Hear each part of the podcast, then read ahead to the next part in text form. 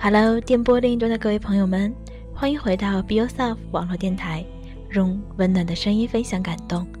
我是主播猫，真的是让听众朋友们久等久等啦。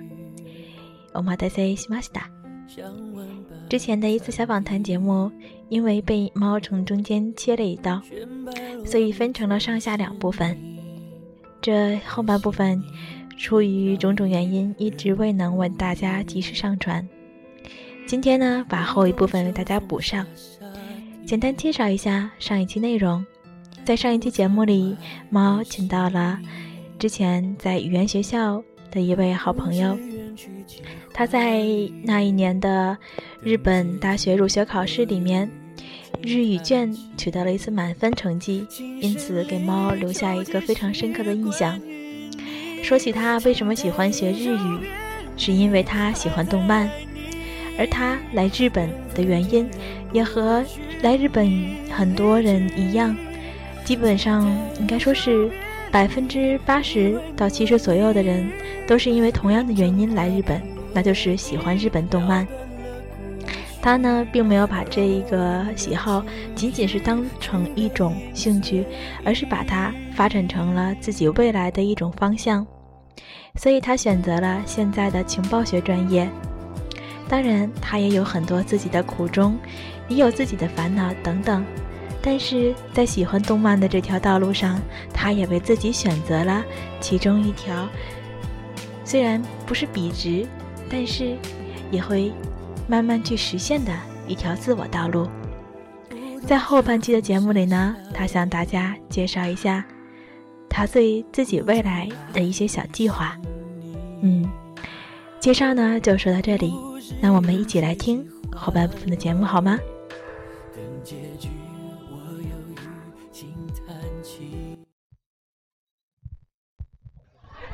因为现在也是正好。马上就要到大四了，对吧？然后就面临这个就就就职的问题。刚才我们也聊过这个问题，想以后就职的方向可能还没有具体的定下来，因为毕竟，嗯，就像我们国内类似的情况还是挺多啊。就是你的专业可能最后跟你做的事情完全不对口的情况还是挺多的。你有了解过就是你们专业的，嗯，留学生，其他的留学生，就是跟你一样学这个情报专业的，他们最后的就职方向都是哪些吗？像学 IT 的，当然最终方向就是程序员啊，然后工程师啊这种类型的吧，就是天天写代码，然后跟客户做访谈的那种感觉吧。但是我不是很感兴趣。你对哪一方面的偏向感兴趣一点？如果要是，嗯，现在开始，假如你现在开始要找工作了，在那个网页上想投简历的时候，你会先偏向于哪些？偏向有意思的吧，我觉得，嗯，跟国外果然还是跟这种跟中国跟海外有关系的工作会比较先偏向吧。然后就是偏文科一点的，虽然我是理科专业，但是我不是很喜欢理科，是那种文学方面。嗯，你是喜欢日本文学吗？对，挺喜欢的。哪些动漫相关？日本文学里面和动漫相关都都有哪些？啊，就像动漫里面出现的，其实不只是一些现代的东西，像那种《浪客剑心》的话，就会跟那种明治维新有关啊，就那种历史方面的吧。还有什么织田信长啊，战国时期的德川家康那种感觉吧。历史方面就这些，然后文字文字也还好吧。要说喜欢，也不是说特别喜欢，但是比理科要好。你这说到这个方向的时候，我突然想起一件事情来，就是。我可能对动漫不是特别的感兴趣啊，但是有些东西可能和历史相关的，我觉得它有一些，嗯，就是一个故事，可能用这个作为背景，然后描写了一段故事。日本的这个多拉曼也好，还有这个阿尼美，就是动漫和这个那个那个那个电视剧，它那个背景有时候都选的非常的有有意思，可能跟我们国内的一些一天到晚都在播不完的那些宫廷剧来比较的话，我觉得日本的这些。电视剧，我说电视剧啊，它可能背景选选选的更窄一些，它那个范围可能更精一些。比方说，它涉及的范围很广，有医疗方向的，有这个我记忆中最深的就是它有兽医的。我们就说医疗方向的，它有兽医类的，兽医的以前有一个谁演的？小栗旬是吗？就看过一个，好像是叫一龙还是什么的，是穿越，是做脑科脑科医生，然后穿越回去的。啊，仁医，仁医，龙医是哪一个来着？我记得好像看过这个名字。对，仁医是讲述了一个穿越故事，他穿越回的也是那个江户时代，这是一一种穿越剧，但这个穿越剧讲的非常好，它基本上是以日本的历史为了原主线，然后去贯穿了日本的历史，它里面也讲到了一些。嗯，关于这个人性和人心的一些故事，还有就是刚才有说过兽医方向的，还有包括这个验尸方向的，验尸就是我们叫什么来着？这个法医，法医鉴定，还有这医疗事故，还有直升飞机上那些那个紧急救护，你们该看过那个山 P 演的山下智久的那个片子，哦，没看过，就你不爱。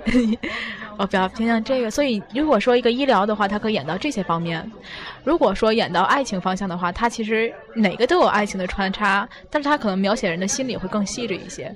我想可能动漫里面以这些相似的，比方说是篮球、呃足球、羽毛球、乒乓球，光说运动就一大堆了，围棋也算一种球类，对，棋魂也是。所以你要想，你觉得如果让你来评价日本的动漫和中国动漫的话，你有没有什么想说的关于两个国家之类这个动漫的对比？你说真的？你说真的？对，我我们这个节目就这个样子，我们本身就五千多个听众，所以范围不是很大，你不用担心会传到广电总局。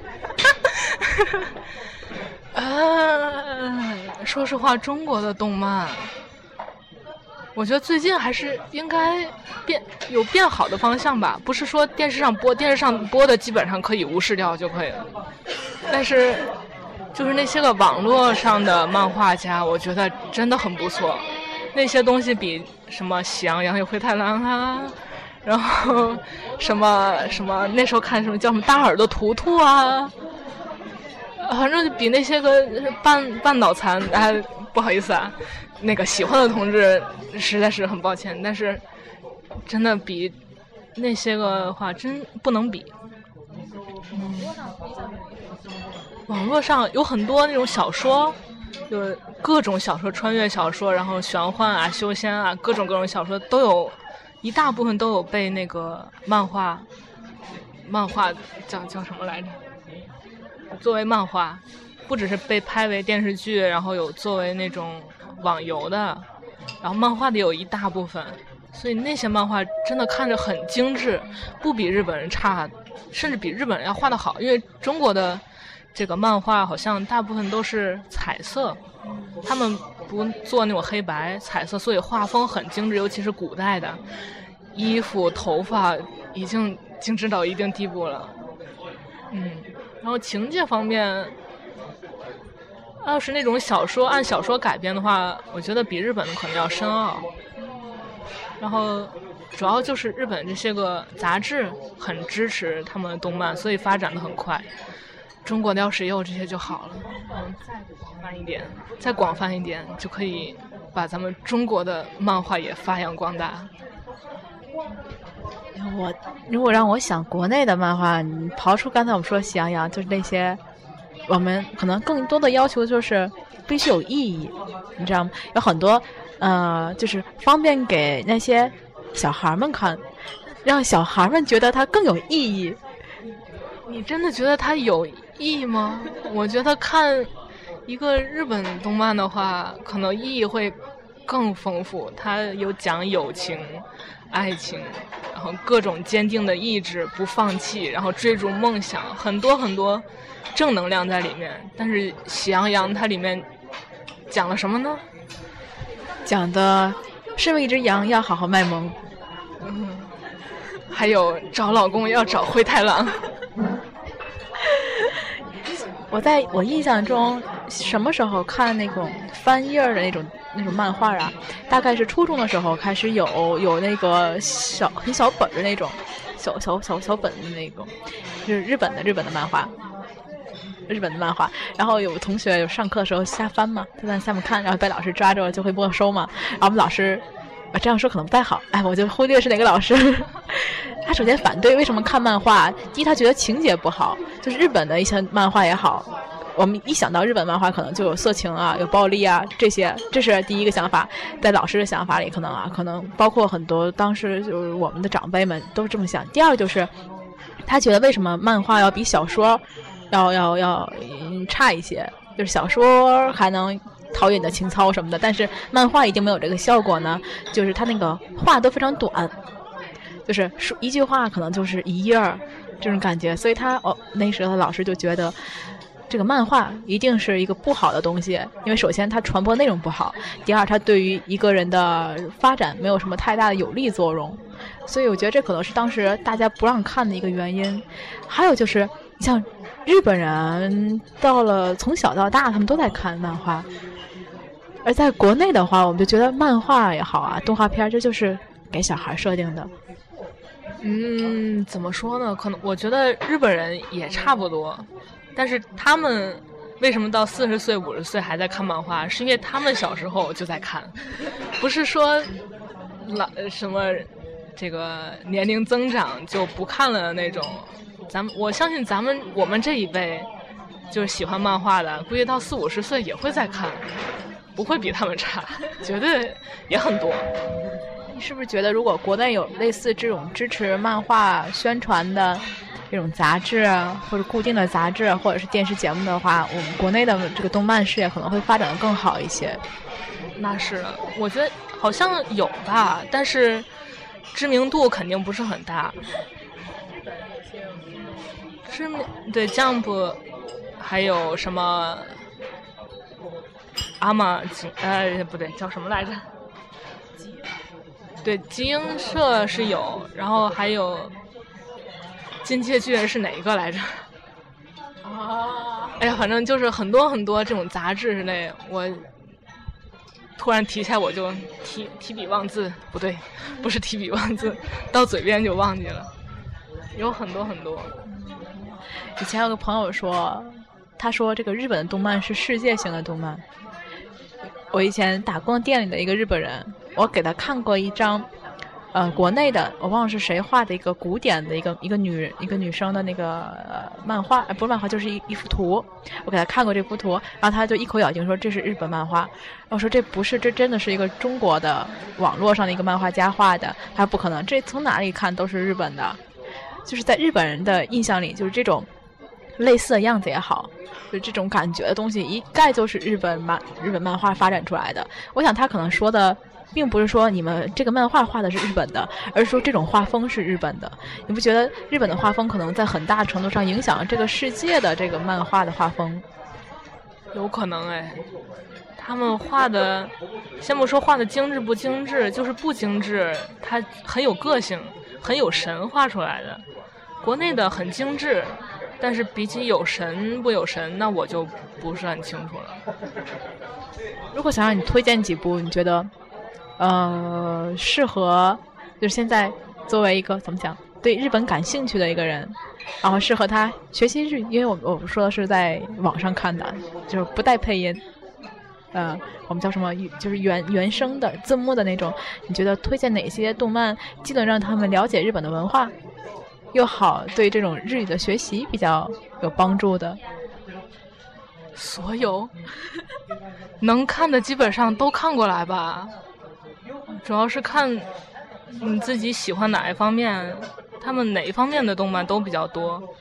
它不是说哪一个里面介绍的文化会多，哪一个里面日用的日常用语会多，它所有的都有。你要看一个文化的话。不能只从文化的角度来看，要从各种方面、各种生活上的，所有的动漫里面都会写到。那对于这个日语学习方向方面的话，因为我知道以前在那个翻译学院学日语的时候，记得好像当时班里有一个女生，她是做那个字幕组的，所以她听力非常的棒。她的日语全靠自学的，你觉得这种靠动漫自学一门语言，这个可行吗？可行，只要看你真的喜不喜欢，有那个热度就可以。你要天天听的话，真的没问题，可以的。不是说所有的动漫，它它里面那些配音什么的，它都是口语吗？对书面也好啊，或者是我真正学没有语法的问题啊之类的，但我对日语一点都不懂，然后觉得语法也没有学过的话，他就这么通过看动漫的话来学的可能性也很大吗？那咱们中文是怎么学来的呢？从日常生活中来的吧，都是听的，也没有说。虽然上了学以后也会学文法，可是日语的话，你先听了那些个日常用语，先进了你的脑子里，进了你的耳朵里面，记住了，然后能说了、能听了的之后，你再去翻一些个那些个文法的书，从一开始学也好，或者你跳着学也好，都是很有很大帮助。只需要文法的轻轻一点拨，你就全都懂了。所以，如果我。当我在家里看动漫的时候，被我妈妈抓着的话，我就可以跟她说我是在学日语。对，我当时英语也是这么学的。对，那时候高三，然后其实不能看那些个美剧，然后我就说我是为了学英语，我是为了练听力，然后我就天天看，天天看，天天看。也许有帮助吧。英语的话我不清楚，但日语的话你还是比较有心得的，是不是？日语的话，嗯，基本上都是听来的。所以，如果嗯，就是电波那一端的朋友们，如果你也是这样一种一种，就是喜欢日本文化，尤其是喜欢日本动漫，然后自己对日语也很感兴趣，而且在未来一段时间里呢，也很想来日本看一看，或者是说到日本来留学的话，未必这条路就走不通。我想应该是可以走通的一条一条一条路，对不对？也有一部很多人，应该是很多人都上了这条动漫的路吧？有不归路，不一定是不归路啊。我觉得很很棒的一条，它是一个梦想的路，不是现实的一条路。所以遇到什么都不知道，你要做好心理准备。首先，第一个就是你对这个东西有多多么的执着。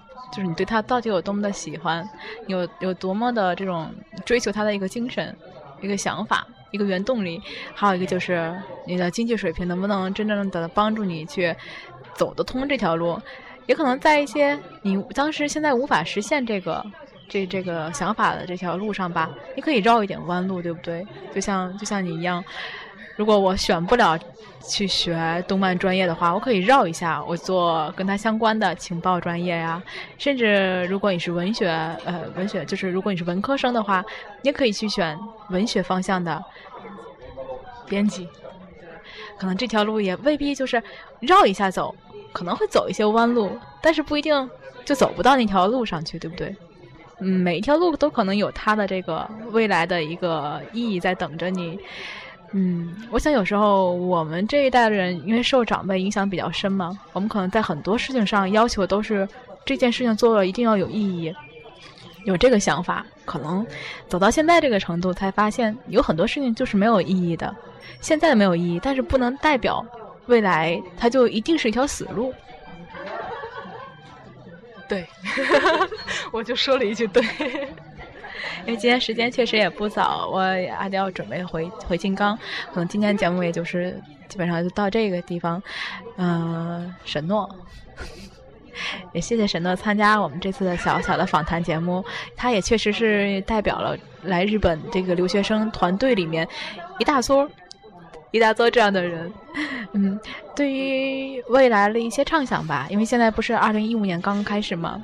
你觉得二零一五年对于你来讲？你有什么样很想实现的一些梦想，就是可以说得出来的？我想希望你在这里说，能够跟其他的听众分享一下。同时，可能再过一些年以后，这个节目可能可能这个电台不存在了，可能这个节目不存在，但是这段语音我一定会给你保留着。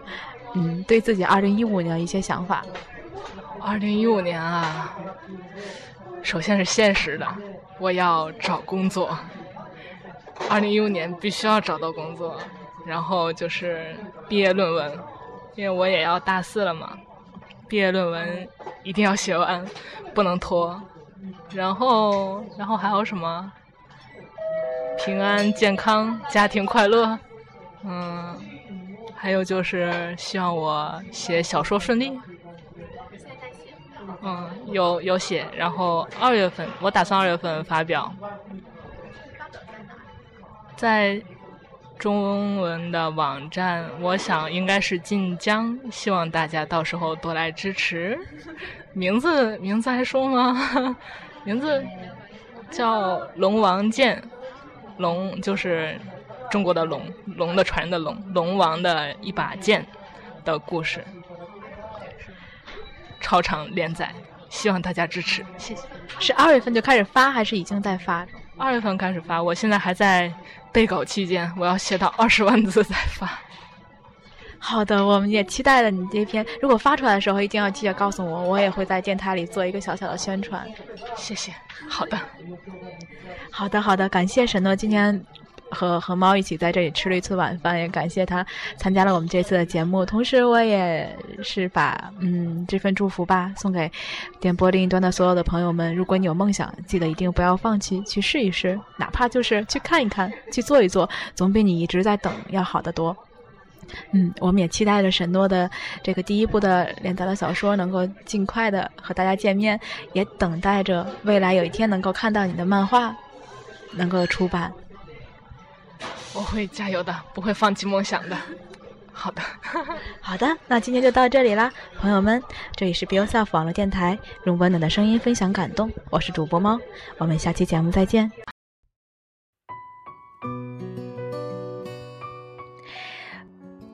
刚刚的一段小访谈节目，也是 b e y o s e l f 网络电台开办这个小访谈专栏以来的第三次访谈节目。嗯，在之后的节目里呢，猫也会陆续为大家介绍一些其他的留学生或者是在日本工作的一些人们，介绍一下他们的生活经历，介绍一下他们在日本的生活体验等等。另外呢，猫还想为大家介绍一下之前，再为大家介绍一下上一期节目里面。然后我们请到了新的一位主播，他是猫的大学同学，现在在天津的一所高中，嗯，做化学教师。他呢是想通过这个电台，为高中生或者是其他的一些中学生，以及或者是在校学生，然后做一些从教师的角度来看待的一些事情，也想为大家介绍一些他自己喜欢的文章等等。我很期待。我们的新主播的加入，为我们的电台增添新的光彩。另外呢，猫也会在近期的一段时间里面，好好的去教育一下喵主播，让他好好的为大家录制新节目。嗯，这个任务就包在猫身上吧。好啦，感谢你的聆听与守候，这里是 Be Yourself 网络电台，用温暖的声音分享感动。感谢你的聆听，我们下次节目再见。